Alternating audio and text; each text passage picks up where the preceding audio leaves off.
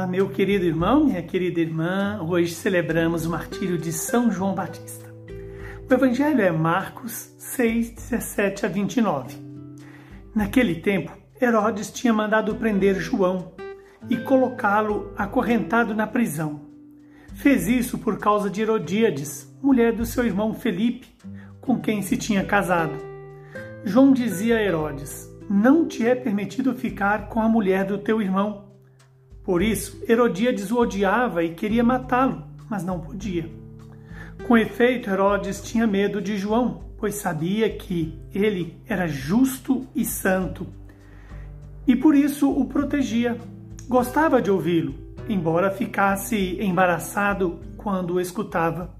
Finalmente chegou o dia oportuno.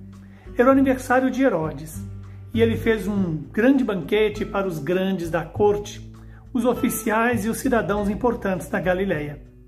A filha de Herodíades entrou e dançou, agradando a Herodes e aos seus convidados.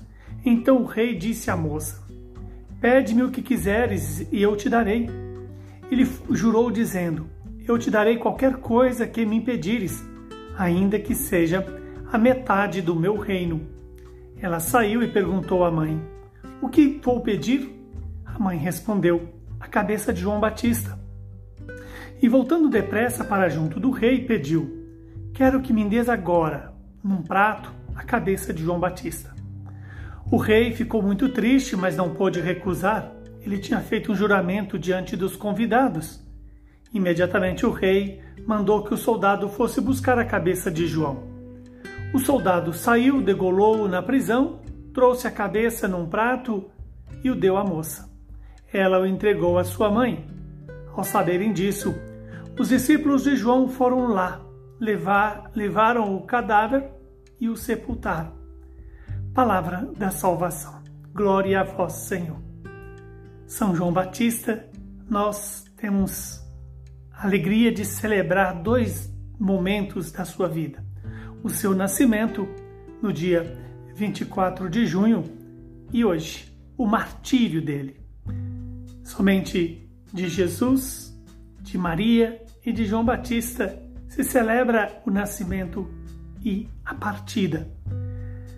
Para isso, nos mostra que somos todos convidados a reconhecer o nosso princípio em Deus e o nosso destino para Deus.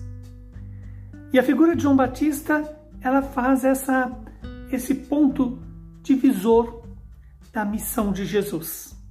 Quando Jesus sabe que João Batista foi morto, preso e morto, ele então é, retoma ali o anúncio da sua missão, levando adiante o projeto do Pai, para cumprir a preparação que João Batista fez.